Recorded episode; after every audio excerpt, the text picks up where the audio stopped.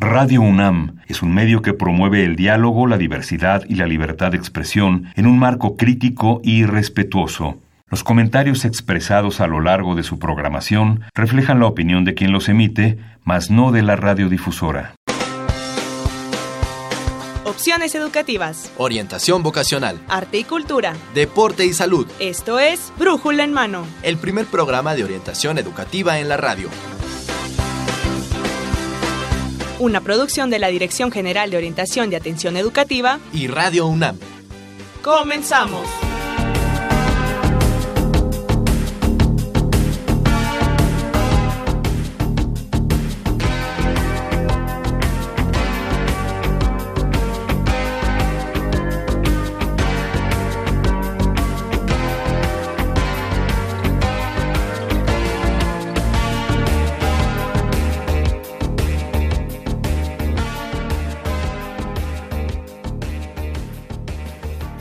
Hola, ¿qué tal? Bienvenidos. Esto es Brújula en Mano y hoy, 4 de febrero del 2019, estamos transmitiendo el programa 1178. Y bueno, pues en los siguientes minutos vamos a estar en la conducción. Dora García y Marina Estrella con el gusto de traerles temas específicos de orientación educativa, Dorita. Así es, el día de hoy tenemos un tema muy interesante y bueno, por supuesto tenemos especialistas que se la saben de todas, todas en este tema, ¿no? Así es, tenemos eh, especialistas en orientación educativa porque precisamente uno de los temas que vamos a tener y con el que vamos a iniciar este brújula en mano es estrategias de orientación vocacional en el bachillerato. Programa El Estudiante Orienta al Estudiante que es un, un programa muy interesante, pero también em, de mucha ayuda para los chicos y chicas que están en el bachillerato. Así es, es un programa que que nos habla sobre todas estas estrategias de orientación vocacional que se dan en el bachillerato. El programa es un ejemplo de, de, de, este tipo de estrategias que ayuda mucho a nuestros estudiantes y le ayuda en su toma de decisiones en cuanto a la elección de una carrera. Y bueno, en un segundo momento, en una segunda parte de este brújula en mano, vamos a hablar de un programa de servicio social que se llama La UNAM Diseña el Cambio, que también, bueno, pues tiene que ver con el voluntariado universitario. Así es que no se vaya, vamos a hablar de estos dos programas que esperemos sean de su interés y de su importancia. Vamos a, tener invitados especialistas en, en el tema y bueno, pues vamos a tener también comunicación con usted. Este es un programa grabado, eh, pero bueno, no por ello no vamos a dejar de escucharlo, de atender a sus dudas, a sus comentarios a través de nuestro Facebook en Brújula en Mano nos encontramos con esta transmisión y también a través del correo brújula en mano arroba hotmail.com. Ahí vamos a, a recibir todos sus comentarios, sus preguntas, sus dudas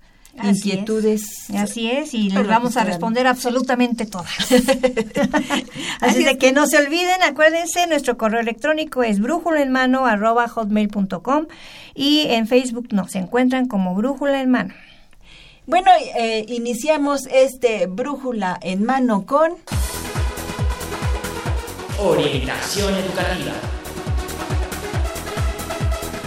Y ya estamos en la sección de orientación educativa, Dorita, y traemos el tema, como ya habíamos platicado, la tutoría entre pares y el programa El estudiante orienta al estudiante. Ok. Bueno, ¿qué te parece, mi querida Marina, si presentamos a nuestras invitadas el día de hoy? Tenemos híjole, pues una invitada que a mí me da muchísimo gusto de casa, eh, de casa presentarla con nosotros porque además ella es pionera de este brújula en mano.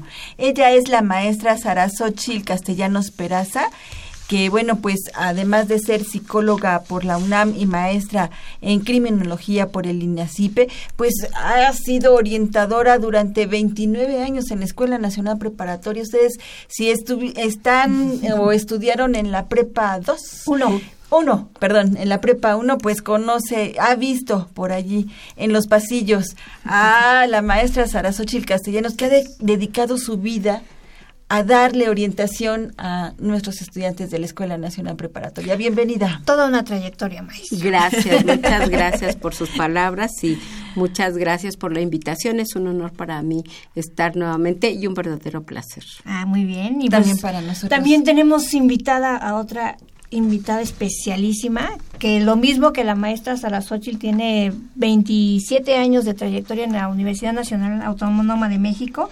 Ella es la maestra Graciela Bella Espinosa, que es jefa del Departamento de Análisis y Estrategias de Orientación Educativa.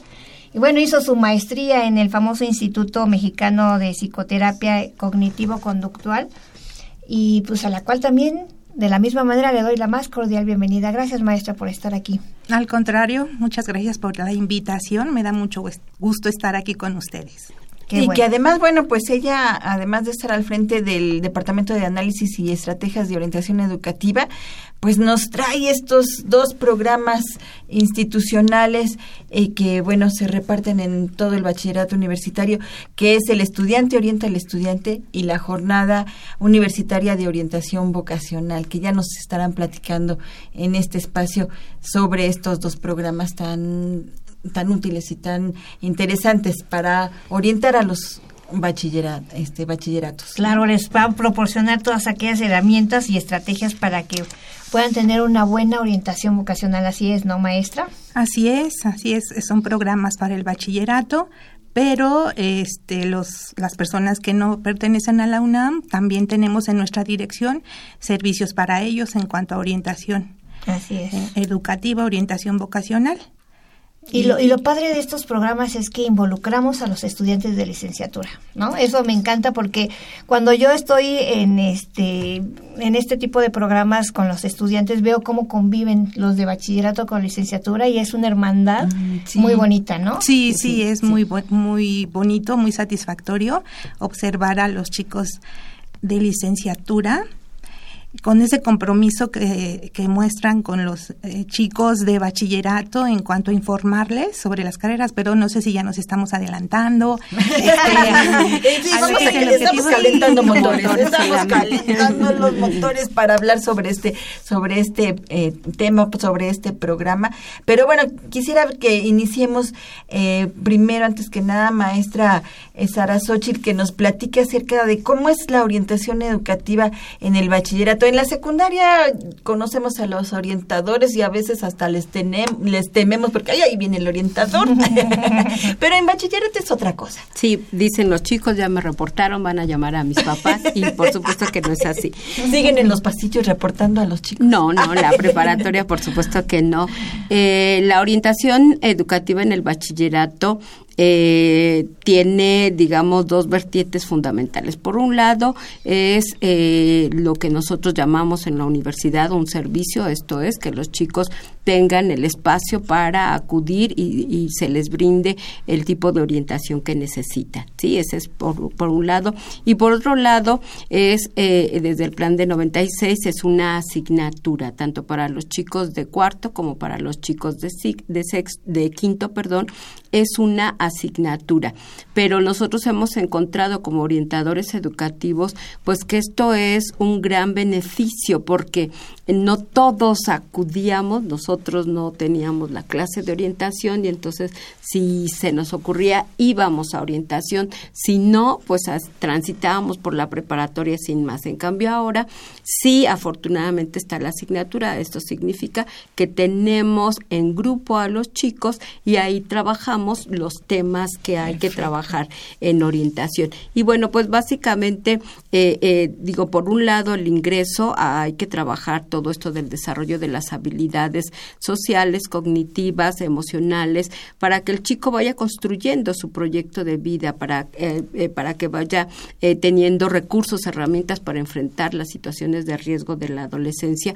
Y por supuesto, otro elemento importantísimo, el que el chico vaya desarrollando las estrategias metacognitivas que le van a servir no solo para salir adelante como estudiante del bachillerato, sino también para toda la vida como estudiante. Y bueno, la otra parte que sería como un poco lo que más nos ocupa sería la orientación vocacional, este trabajo para la construcción de la identidad profesional, eh, laboral, este enfrentarse hoy a un mundo en el que las cosas cambian constantemente, en que hoy lo que requieren los empleadores es algo que se va modificando, habilidades, recursos, etcétera, conocimientos, este y entonces bueno, esa es la parte importante de, de, orientación en quinto año, el acompañar a los chicos en este eh, tránsito de la construcción de esta identidad en este mundo cambiante, por decirlo lo más sencillo. Híjole, pues es bien interesante, Dorita, porque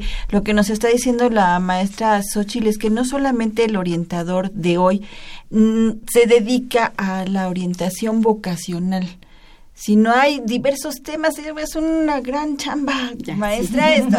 ¿A poco pueden con tres años abordar tanta información? Es, abarcar diferentes ámbitos eh, para que el alumno se autoconozca y pueda tener mejores herramientas en este proceso de elección de carrera.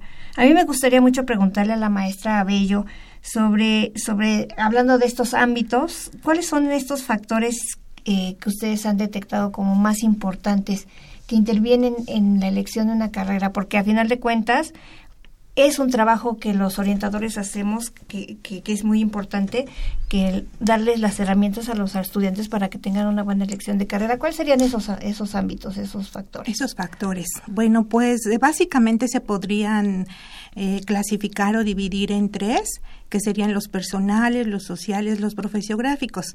Bueno, si ustedes leen va a haber eh, a quienes lo clasifiquen de otra manera, pero en general es lo que se toma en cuenta.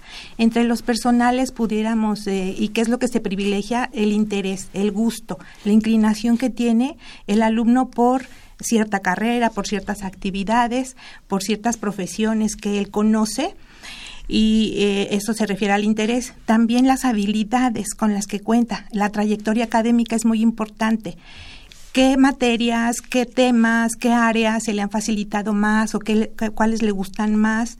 Eso es muy importante que se indague o que el alumno lo tome en cuenta. Su trayectoria académica, por ejemplo, si nunca le han gustado las matemáticas, pues a lo mejor su interés tampoco va a estar en una carrera del área 1 de, de físico-matemáticas o ingenierías, ¿no? Por ejemplo. Eh, o a lo mejor descubre que sí, ¿sí? Y todos estos factores podemos decir que se toman en cuenta no para decir desistir de una opción que tengamos, sino para tomar en cuenta qué está pasando con todo esto y si yo tengo alguna problemática o un obstáculo para elegir, pues tomar las medidas necesarias, ¿no? Por ejemplo, si me gusta muchísimo una carrera de área 1, pero no he ido muy bien, en, esta área, pues yo puedo prepararme muchísimo y tener los elementos para poder. Por eso digo que privilegiamos el interés, porque eso va a ser una motivación para poder solventar algunas otras dificultades. Como quiera que sea, las habilidades son desarrollables, no son estáticas y puedo trabajar en ellas, ¿no? Para poder este incorporarlas a mi toma de decisiones, ¿no? Claro. Dentro de estos eh, factores personales está, está también las metas qué es lo que quiero hacer. Muchas veces los alumnos no, no, no, no se ponen a pensar en esto, ¿verdad? En qué quiero lograr a futuro, sino que vamos viviendo día a día.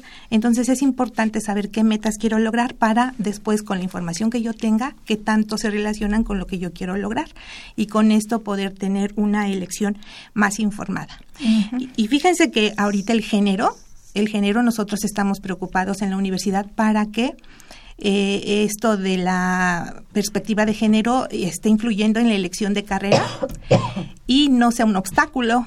Si yo soy un hombre o una mujer que quiero una carrera que tradicionalmente están pensadas por los estereotipos para hombres y mujeres, sea un obstáculo. Así es. Eh, en los eh, factores sociales, pues principalmente estamos tomando en cuenta pues lo que se requiere en el país, ¿no? Para, para contribuir como un profesionista al desarrollo social. También la oferta académica que hay de lo que yo quiero, ¿dónde lo puedo encontrar? Ajá. ¿Qué tanto eh, hay mercado laboral en esto que yo quiero? estudiar.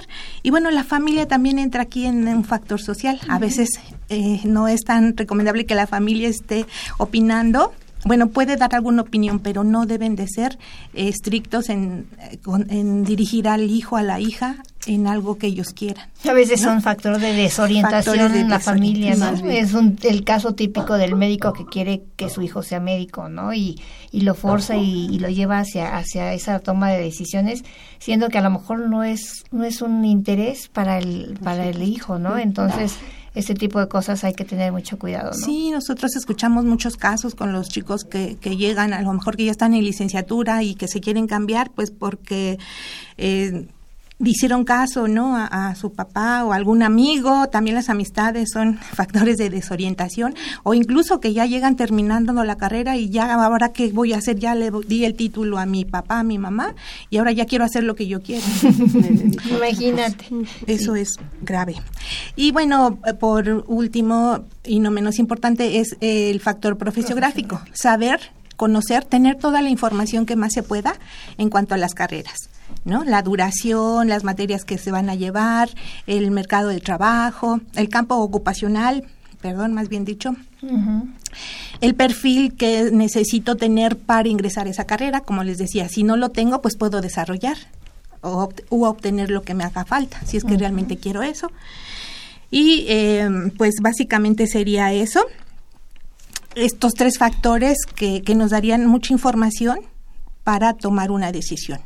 Es básico tener información y lo más amplia que se pueda para poder eh, tomar una decisión más informada. Así es. Maestra Sarasochil, quería agregar algo. Sí, sí, me parece que, que dentro de estos aspectos sociales hoy en día debemos de, de, tener muy presente, y los chicos lo deben considerar, eh, eh, los requerimientos profesionales de hoy en día que aún no están las profesiones, aún no existen esas profesiones que se van desarrollando en la universidad.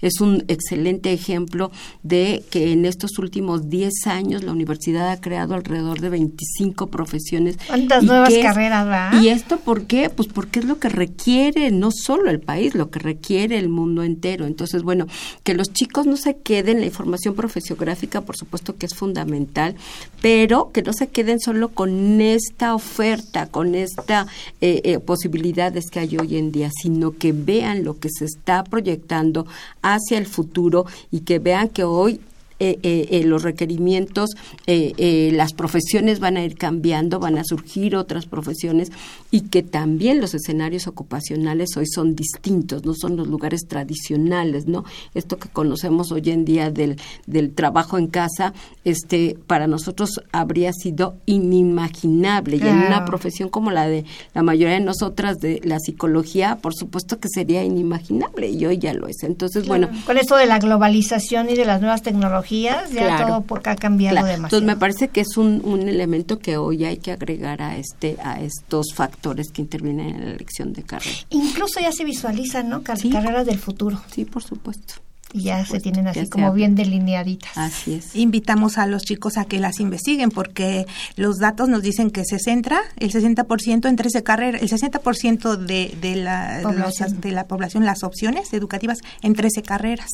Y tenemos en la universidad 123 solamente en la UNAM, pero en la UAM, en, en el POLI, en otras eh, instituciones, pues hay una gran variedad, ¿no? Para que no se queden centrados en, eh, en las mismas de siempre, que pues están saturadas, no va, va a ser más difícil encontrar un empleo, no sé, y tendrían más oportunidades de desarrollo tanto personal como nuestro país si se inclinan a, a carreras más import- más necesarias por decir así, ¿no? De acuerdo a, a lo que se va presentando, a los avances. Así es, así es, Marina. ¿Cómo ves? Qué interesante, ¿no? Híjole, y- pero además es un trabajo eh, titánico, porque ¿cuántos estudiantes mm, hay en el bachillerato, no solamente de la UNAM, si sino fuera de la UNAM? Y bueno, pues a mí me surge la pregunta, entonces, ¿cómo le hacen para orientar vocacionalmente a todos los alumnos? ¿Qué tipo de estrategias utilizan para poder darle orientación a todos los alumnos que están, que están ávidos de tenerla en el bachillerato? ¿Cómo le hacen? Bien, primero que nada no podemos olvidar o dejar de reconocer la etapa de desarrollo en la que se encuentran los chicos. El, el hecho de, de, estar viviendo la adolescencia pues hace que sus intereses y sus prioridades sean distintas. Entonces, bueno, eso le agrega otro ingrediente más para ver cómo captamos el interés de los chicos en no no en no en, en, la orientación, no en la asignatura, sino el interés en la construcción de su proyecto de vida, ¿no? Y entonces, bueno, pues las estrategias, por supuesto que la orientación vocacional tiene ya per se sus estrategias eh, de la de la eh, que más han sido utilizadas y explotadas, por supuesto que han sido los instrumentos para la, evaluar, para conocer aptitudes e intereses. Un buen ejemplo tenemos nosotros en el PROUNAM, que por supuesto es muy, muy valioso como, como recurso, pero hay otras estrategias y, estoy yendo como de lo más general a lo particular, ¿no? Estos programas que tiene la universidad, que tiene de GOAE, como es eh, eh, desde el, el, al encuentro del mañana, el estudiante orienta al estudiante, la jornada universitaria. Por supuesto que todo esto es muy, muy, muy valioso porque les abre este panorama, eh, tienen el acceso a toda la información. Pero creo que hoy en día se necesita un trabajo que no puede ser, por supuesto, personalizado, pero es un trabajo que intentamos en, en el salón de clase o a través, obviamente, hoy de las tecnologías, de los recursos tecnológicos y, y de otras estrategias grupales etcétera, una parte fundamental o una estrategia fundamental sería llevar a los chicos a la reflexión. ¿A través de qué? A través de la investigación, como decía la maestra Bello. Ellos tienen que investigar. Nosotros no podemos darles así la información. Eh, léete la guía de carreras y ahí ya vas a encontrar todo. Por supuesto que no. La, la investigación que los lleve a la reflexión de cuál es el escenario, cuáles son los escenarios actuales, cuáles son las necesidades de la, de la humanidad, de la sociedad. En este momento justo estoy trabajando con los chicos el tema de las problemáticas eh, actuales de la sociedad. La ONU nos plantea 17 problemas fundamentales y sin pensar cuál es mi carrera, bueno, pues a mí me parece que la igualdad, la equidad de género, me parece que el cuidado del agua, me parece que la, la no violencia, pues es un tema de interés. No estoy llegando a la profesión primero, estoy llegando a la problemática. Esa es la reflexión del chico y a partir de estas problemáticas ¿yo qué podría hacer? ¿Sí? Yo les digo, primero vamos a investigar qué queremos hacer, lo que señalaba la maestra Bello, el interés, vamos a ver qué quieren hacer y luego le ponemos nombre al niño. ¿Sí? No empecemos por el nombre de la profesión, sino empecemos por eso que yo quiero hacer. ¿Y cuál es el otro paso? Pues el encontrar, el descubrir, el conocer cuáles son las habilidades que se requieren hoy en día y reconocer mis propias habilidades, ¿sí? Pero no solo la habilidad, como nos señala el PROUNAM, la habilidad de razonamiento abstracto, ¿no? sino las propias habilidades de la vida que hoy me requieren, ¿no? El ser proactivo, el trabajo en equipo, etcétera, todo esto hoy es indispensable, ¿sí? Entonces, son las estrategias tanto eh, en el aula como estas estrategias masivas y por supuesto la reflexión personal. y, y esto nos lleva, Marina, a pensar de todos estos elementos, habíamos hablado de, un programa que es muy importante para la universidad y para la Dirección General de Orientación y Atención Educativa, que tiene que ver con esta, eh, con, con esta orientación vocacional y se llama El estudiante orienta al estudiante, que está a cargo de la maestra Gabriela Bello y nos, me gustaría, maestra, que nos platicara cómo, cómo se trabaja en la Escuela Nacional Preparatoria con los estudiantes. Ya empezamos el programa hablando de ello, pues ahora sí es el momento, maestra. Sí, bueno, este programa, como su nombre lo dice, el estudiante de licenciatura, licenciatura, perdón, orienta al estudiante de bachillerato. Eh, acuden los alumnos de licenciatura con un programa establecido eh, por área a visitar cada uno de los planteles tanto de la Escuela Nacional Preparatoria como del CCH. Es un programa que dura tres semanas y eh, pues aquí es una coordinación con las escuelas y facultades que ellos nos ayudan a convocar a sus alumnos para que vayan de manera voluntaria a informar, a platicar eh, sobre su experiencia personal, tanto al elegir carrera como ya estando en su carrera, cuál ha sido la experiencia. ¿no? Entonces, van a las escuelas eh, en un horario de 12 a 4, eh, toca un día un área específica, entonces los chicos de bachillerato, en concordancia también con las con las escuelas de bachillerato, este con la maestra Xochitl también, que ella está en prepa 1, este tenemos comunicación y ellos les informan sobre qué va a ocurrir el programa, eh, las fechas y entonces eh, los chavos ya saben y el día en que van las carreras que les interesan ellos van a preguntar, a platicar con sus con sus compañeros de con sus compañeros de este de bachillerato. Entonces ellos ya plantean sus dudas, los orientadores les eh, a veces, eh, en ocasiones les dejan algunos cuestionarios o los dirigen un poquito para que pregunten lo, lo, más importante, ¿no? Lo que después van a trabajar ellos en sus en sus clases. Y bueno, esto es básicamente eh, hay beneficios para el estudiante de prepa y hay beneficios para el estudiante de licenciatura, ¿no? Por supuesto, por supuesto. Para el estudiante de bachillerato, el hecho de tener la posibilidad de recibir asesoría de pares, ¿sí?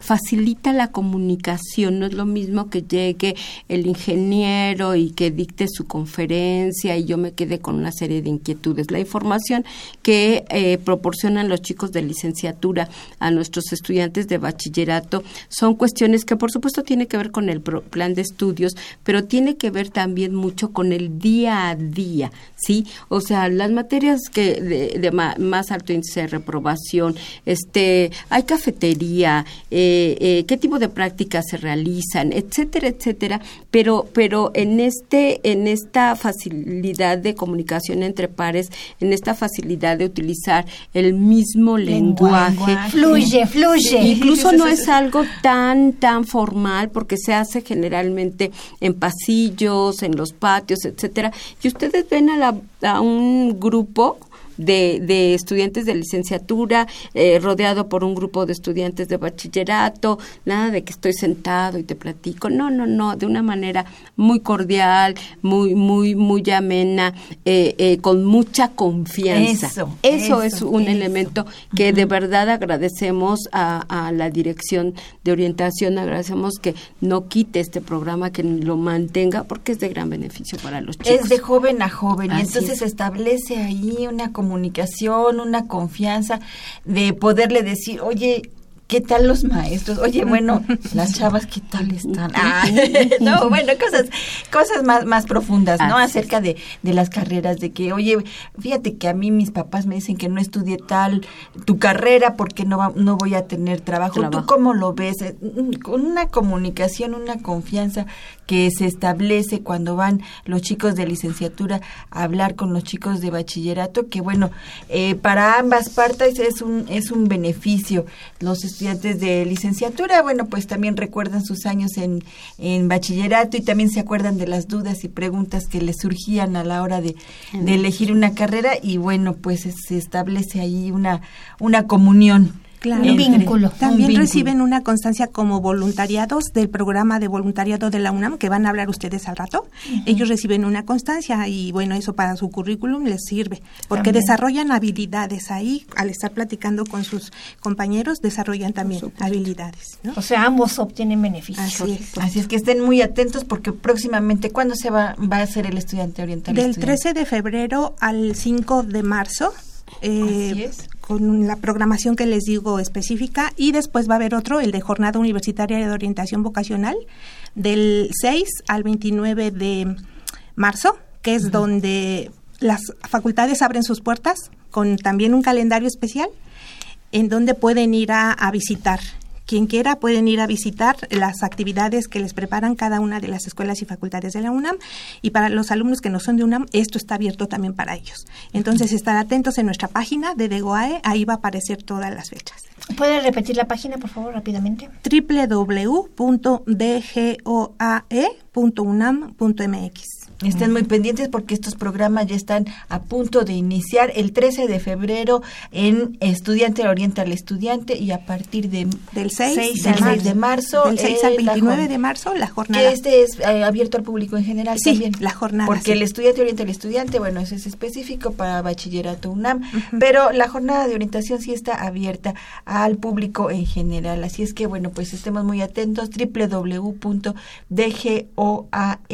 .unam.mx y bueno en Facebook de Brújula en Mano vamos a subir esta información. Brevemente nos pudieran dar algunas recomendaciones para los alumnos que aún tienen dudas acerca de qué carrera elegir el tiempo nos gana en dos segundos. En dos segundos. Pues lo primero es que asuman como que es una cuestión una toma de decisión fundamental en la vida. Es algo con lo que van a, a, a, a vivir siempre y que acudan acudan está uh, en bachillerato estamos nosotros, que no se dejen llevar por los demás, que es una decisión totalmente Propia, personal. personal. Me quedaría con eso. ¿Y maestra sí, que se informen lo más ampliamente posible y que acudan a DEGOAE o con un orientador que les ayude a procesar toda esa información. A veces solitos no pueden, a lo mejor tienen toda la información que se pueda, que, pero este, necesitan una guía, ¿no? Y para eso están los orientadores, tanto Así en las prepas como en la DEGOAE. Pues muy bien, Marina. Así es de que nuestros pues alumnos ya no van a estar desorientados. Ya tienen herramientas y ya tienen a, a dónde acudir por cualquier cosa, ¿no?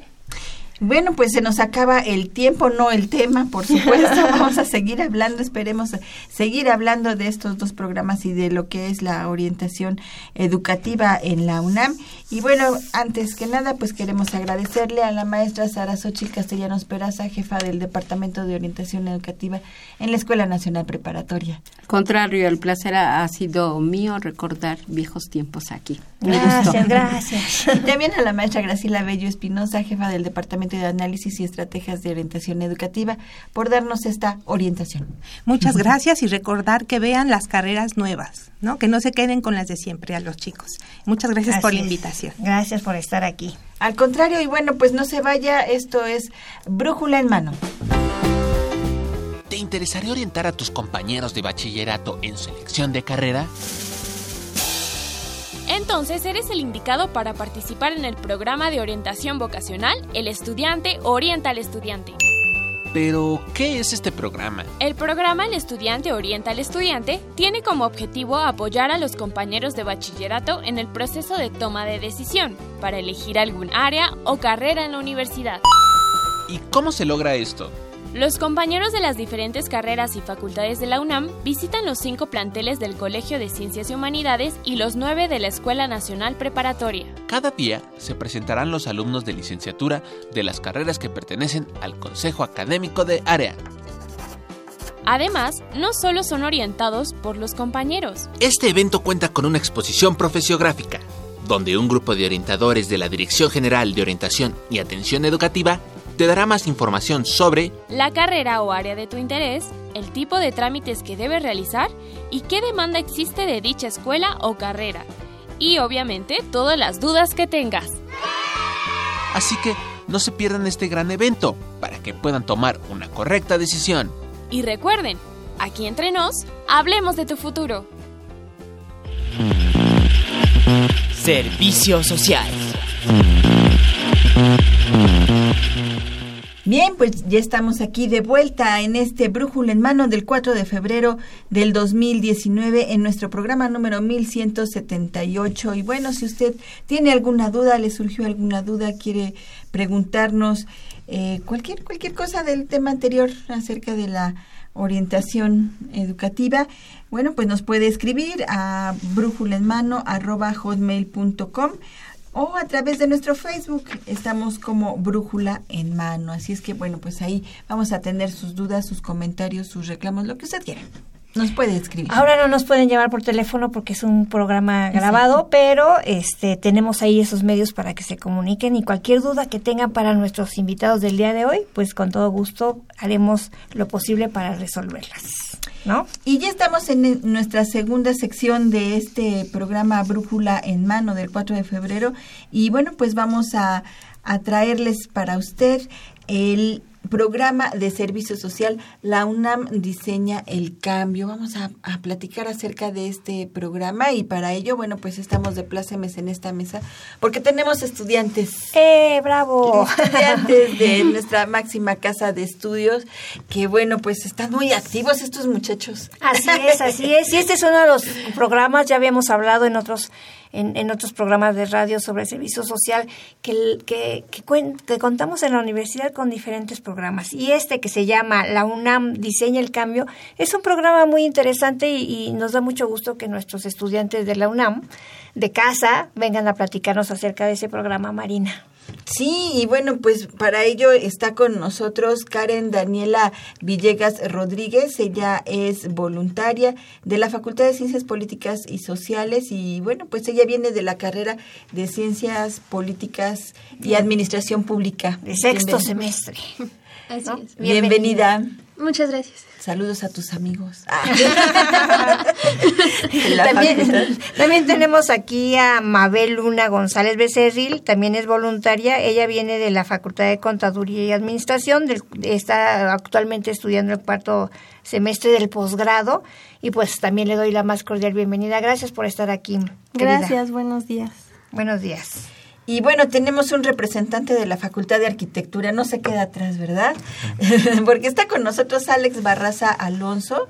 Y bueno, pues él está estudiando la carrera de arquitectura también en la Facultad de, de Arquitectura. Bienvenido, Alex. Buenos días, muchas gracias. Y bueno, pues ustedes están muy activos en este programa Diseña el Cambio de la UNAM. Precisamente es un programa institucional y nos vienen a platicar de qué es lo que hacen ahí, por qué tan inquietos, si han este eh, explayado toda- todas sus dudas ahí en estas en, en este programa de servicio social. Platíquenos de qué se trata, qué significa la UNAM Diseña el Cambio. ¿Quién inicia? Mm, Alex. Alex, Claro. Karen. Sale Alex, a ver, platícanos. Este, bueno, nosotros en la UNAM Diseña el Cambio es un programa de servicio social y voluntariado que tiene como finalidad proyectos de emprendimiento social en los planteles de bachillerato, tanto en la Escuela Nacional Preparatoria como en el Colegio de Ciencias y Humanidades. Eh, la finalidad de esto es eh, afrontarlo mediante una pequeña metodología de cuatro pasos o cuatro etapas, que es siente, imagina, haz y comparte. Eh, esto porque en Siente nosotros lo que tratamos de hacer es poder identificar las problemáticas del entorno inmediato a los planteles y en, el segun- en la segunda etapa que se imagina nosotros proponemos soluciones o tratamos de ver cómo podemos resolver esto. En la tercera que es haz tratamos de materializarlo y en la última etapa es compartirlo, ya sea en redes sociales o con diferentes medios de difusión.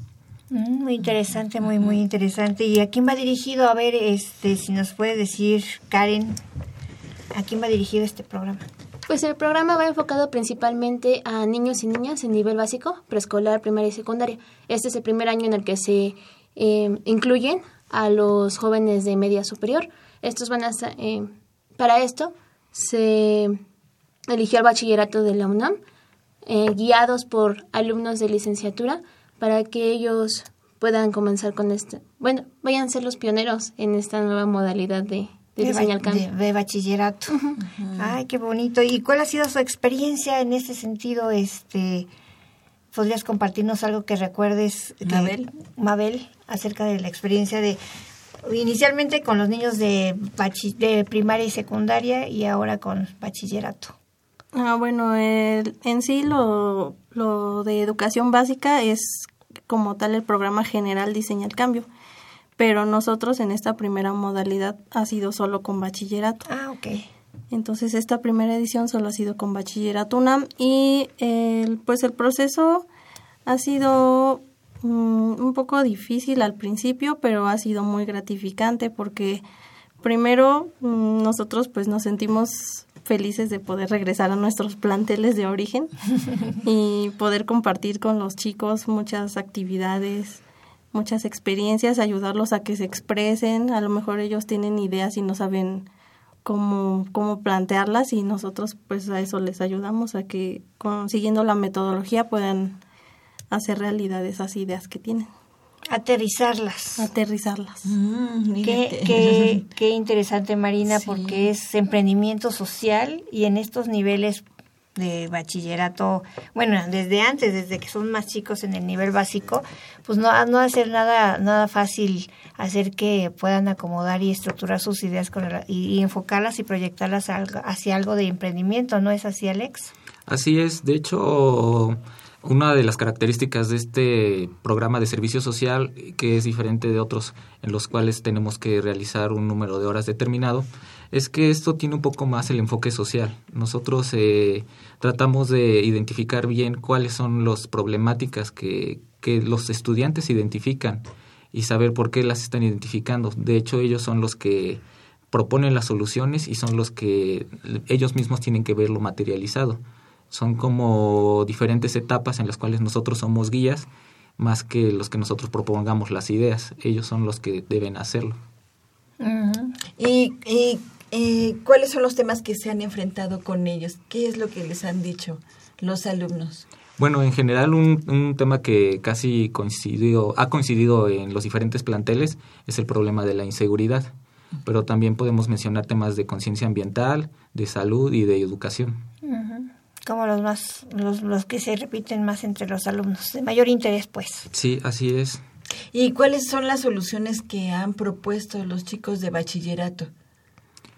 Pues eh, son diferentes eh, variables, porque en el problema de inseguridad tratamos de ver cuáles son las, eh, las soluciones inmediatas, como por ejemplo si encontramos una calle que está muy deshabitada o es muy sólida, tratamos de ver cómo podría ser más iluminada o qué estrategia podríamos implementar con las autoridades o con los propios eh, directivos del plantel para que esa calle sea un poco más transitable.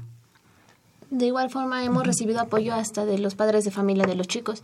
En un plantel de CCH eh, había veces inseguridad dentro de para pasar la calle tenían que pasar por el puente peatonal. Entonces lo que hicieron los padres de familia fue unirse y hacer que tipo brigadas de padres de familia que fueran los que acompañaban a los chicos desde el camión hasta la puerta del plantel. Uh -huh. Pues es una serie de compromisos, no solamente por parte de, de, los estudiantes, sino de la comunidad en general, ¿no? Incluyendo uh -huh. no solamente a los padres de familia, sino en general a la comunidad, ¿no? Uh -huh. qué, qué, interesante. Y, ¿Y ustedes cómo han visto en esta experiencia, este, cómo es, cómo es el compromiso de los jóvenes y de las chavas de bachillerato? ¿Cómo los, cómo, cómo los han visto y observado ustedes en, en esta experiencia? Pues la respuesta de los jóvenes es precisamente algo que nos ha sorprendido muchísimo a nosotros, porque pese a la edad que ellos tienen y las múltiples inquietudes que tienen en esa edad, sí se ha visto realmente el compromiso que tienen cada uno de los que ha decidido formar parte del equipo. Eh, los hemos visto también muy entusiasmados con la idea de ellos mismos ser los que pueden dar soluciones a las problemáticas que ellos encuentran que tal vez son problemáticas que han estado viniendo desde años anteriores, como lo puede ser que estén sucios los baños, que no haya suficiente material o así, diferentes cosas, y que nadie se había tomado la, la molestia tal vez o había tenido el interés de dar una solución realmente tangible, más allá de una queja que podemos dar cada uno de nosotros. Uh -huh. En tu caso, Mabel, ¿cómo ha sido esa experiencia? Ha sido muy interesante porque se crea una sinergia muy bonita de que ellos nos ven trabajando y ellos se quieren sumar. Como decía mi compañera, los papás también se suman, los maestros, los directivos de las escuelas. Todo se vuelve un, un ambiente muy positivo y muy creativo y ha sido muy bonito ser parte de esa experiencia. Además, Alex, es como el trabajar en los valores, ¿no? Universales, es diseña el cambio, ¿no? Y a partir de tus valores y los valores que experimentamos a lo largo de la vida, pues al final de cuentas lo estamos aterrizando en este tipo de actividades, ¿no, Alex? Sí, así es. De hecho, eh, este tipo de valores no solamente es algo que ya los estudiantes por sí deben de traerlos, es algo que estamos fortaleciendo en los diferentes planteles. Eh, tenemos un, una red de, pues se podría decir que una red de, de, voluntar, de servicio social y de voluntariado, que en el cual nos comprometemos a, hacer de la manera más este, correcta, a llevar a cabo nuestras actividades dentro de los diferentes planteles. Y los estudiantes responden de muy buena manera al, al, tratar de darle continuidad a los proyectos o al ver cómo poder eh, resolverlos en las diferentes etapas que tenemos. Ah, ok. ¿Se involucra toda la comunidad o cómo es este, este compromiso que establecen los estudiantes del bachillerato con, con estas acciones? Sí, de hecho es una convocatoria abierta para los, para los estudiantes de los planteles. Nosotros venimos de, como ya lo mencionaron anteriormente, venimos de diferentes carreras que somos nosotros las guías.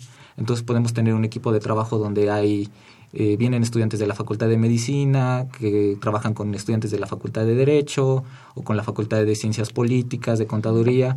es un trabajo multidisciplinario. Y una vez que conformamos estos equipos, eh, vamos a los planteles para poder este, ser las guías de los estudiantes de los planteles de bachillerato.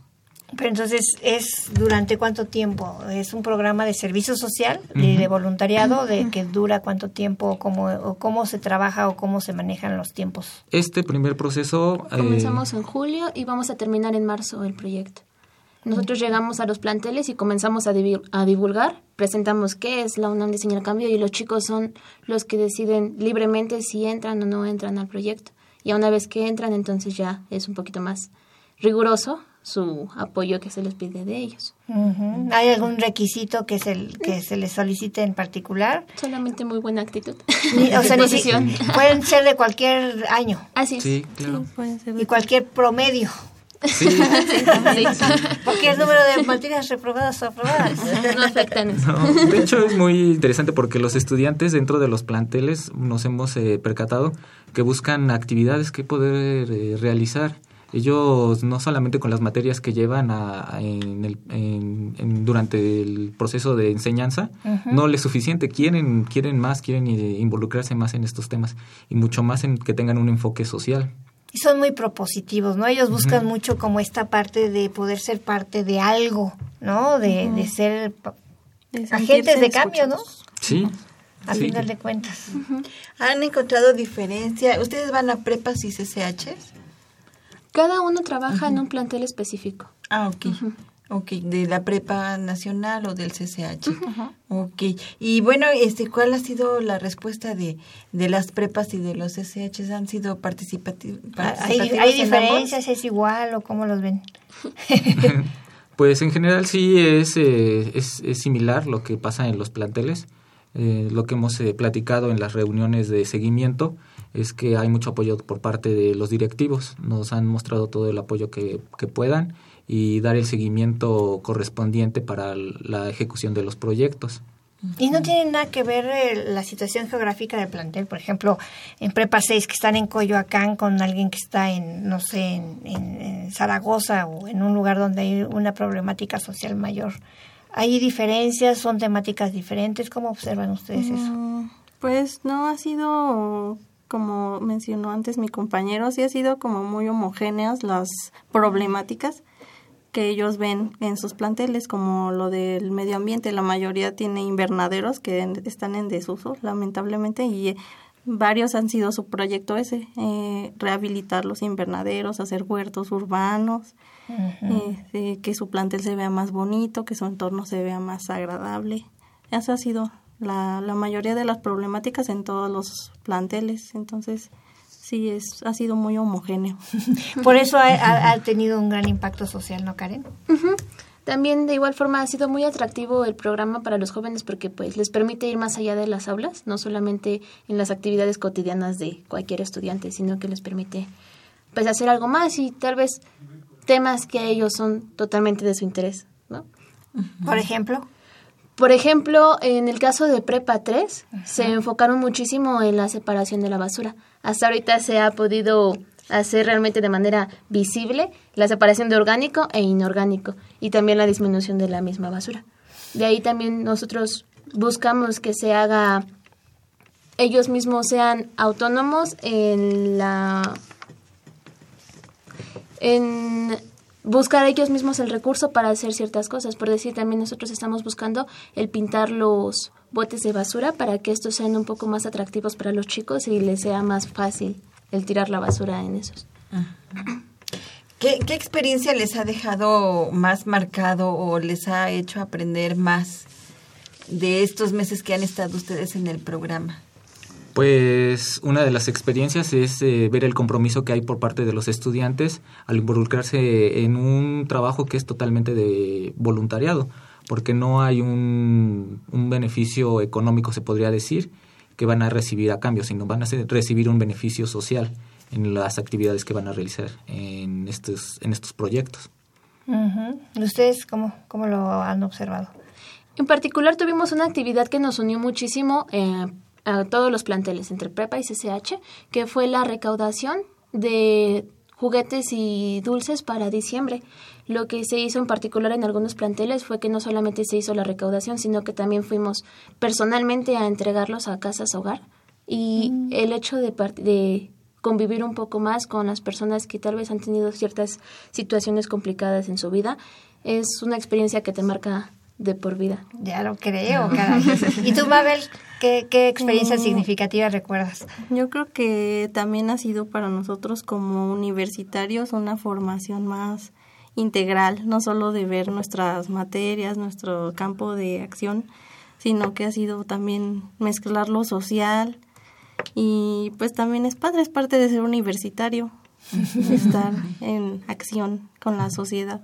Oye, sí que eso, está eso está bien padre, Mabel, porque pues además este no solamente eh, tienen un crecimiento a nivel profesional de, de, su, de su carrera, sino están conociendo cómo se ve el problema desde diferentes enfoques, desde la arquitectura, desde la, desde la este, política, de, de las políticas desde la administración pública y de otras, de otras carreras que, bueno, pues a lo mejor te da una visión mucho más amplia de la problemática y no solamente enfocada a tu área de estudio. Entonces yo creo que es un gran aprendizaje, una gran experiencia también a nivel profesional para ustedes. Sí. Híjole, pues qué emoción.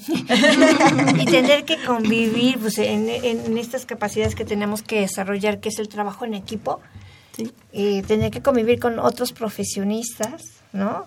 Y, poder aprender de ellos, ¿no? Y bueno, ya lo decíamos en programa en un programa anterior sobre el servicio social que bueno pues es una, una experiencia es eh, digamos que este este tipo de, de experiencias de servicio social también puede ser aplicadas en el campo ya laboral. O sea no se quedan ahí no no se quedan solamente para llenar un, un para, cumplir un requisito o este o solamente para el, el crecimiento profesional este, de, eh, académico profesional, sino también ya para el campo laboral, pues también es una experiencia que les puede ayudar para eh, ya ir ingresando a áreas a donde ustedes ya tendrían que ir buscando un campo laboral. Sí, de hecho es como un primer acercamiento para nosotros o para los jóvenes eh, universitarios a nivel superior que no hemos tenido un acercamiento a nivel o tener un empleo como formal. Aquí ya tenemos que elaborar un plan de trabajo, ver cómo nos ponemos de acuerdo con nuestros compañeros que son de diferentes disciplinas, eh, también ver los tiempos. Es un, como lo había comentado mi compañera Mabel, es un trabajo realmente integral, donde diferentes variables componen nuestra formación al realizar nuestro servicio social en este, en este proyecto de diseño al cambio UNAM. Sí, pues claro. Y, y, y ¿Cómo ven ustedes? ¿Qué, ¿Por qué recomendarían vivir esta experiencia a los, a los universitarios? ¿Qué, qué les dirían a, a los alumnos que nos están escuchando? ¿Por qué es padre vivir esta experiencia? ¿Qué nos dices tú, Karen?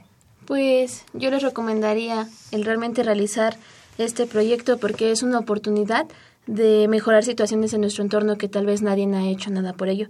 Y hacerlo dentro de la comunidad universitaria es sumamente maravilloso, ¿no? Regresar un poco de lo que esta gran universidad nos ha dado Ajá, ser factores de cambio. Exacto. Muy bien. ¿Y tú, Mabel?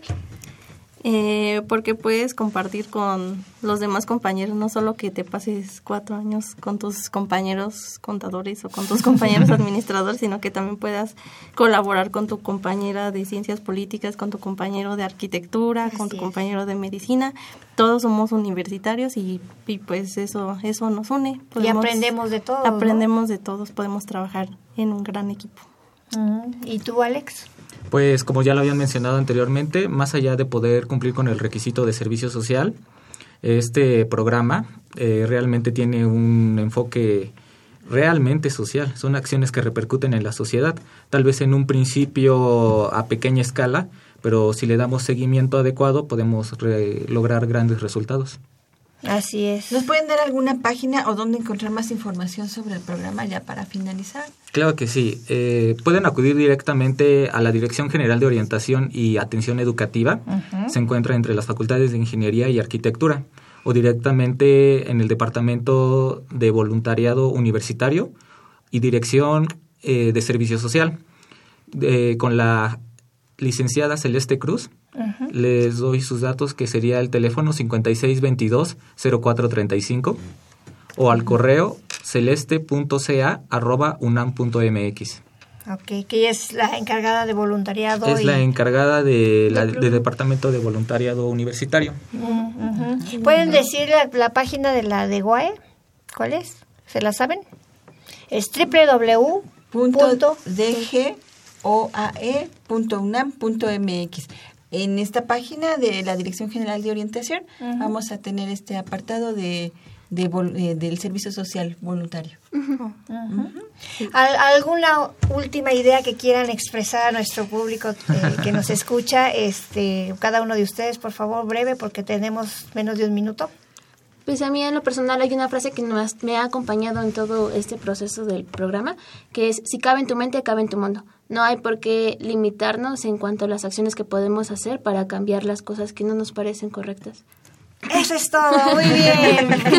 Mabel, pues yo creo que recordando las etapas del, del programa, lo dice todo, siente, imagina, haz y comparte. Eh, muy bien. Alex. Ah, pues por último, eh, reiterarles la invitación a que formen parte de este voluntariado o servicio social y realmente se van a divertir muchísimo y van a aprender mucho en este proyecto.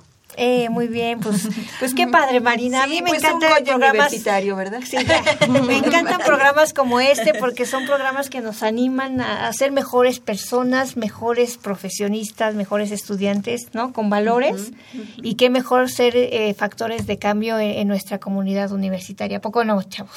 sí. Muchas gracias. Vamos a darles las gracias, Marina. Sí, por mi raza hablará el espíritu. Eh, pues gracias. Universitario, muchísimas gracias por haber estado con nosotros a Mabel, a Karen y a Alex y bueno, pues todo su entusiasmo eh, que nos compartieron en este UNAM diseña el cambio, espérenlo en su en su escuela, en el bachillerato.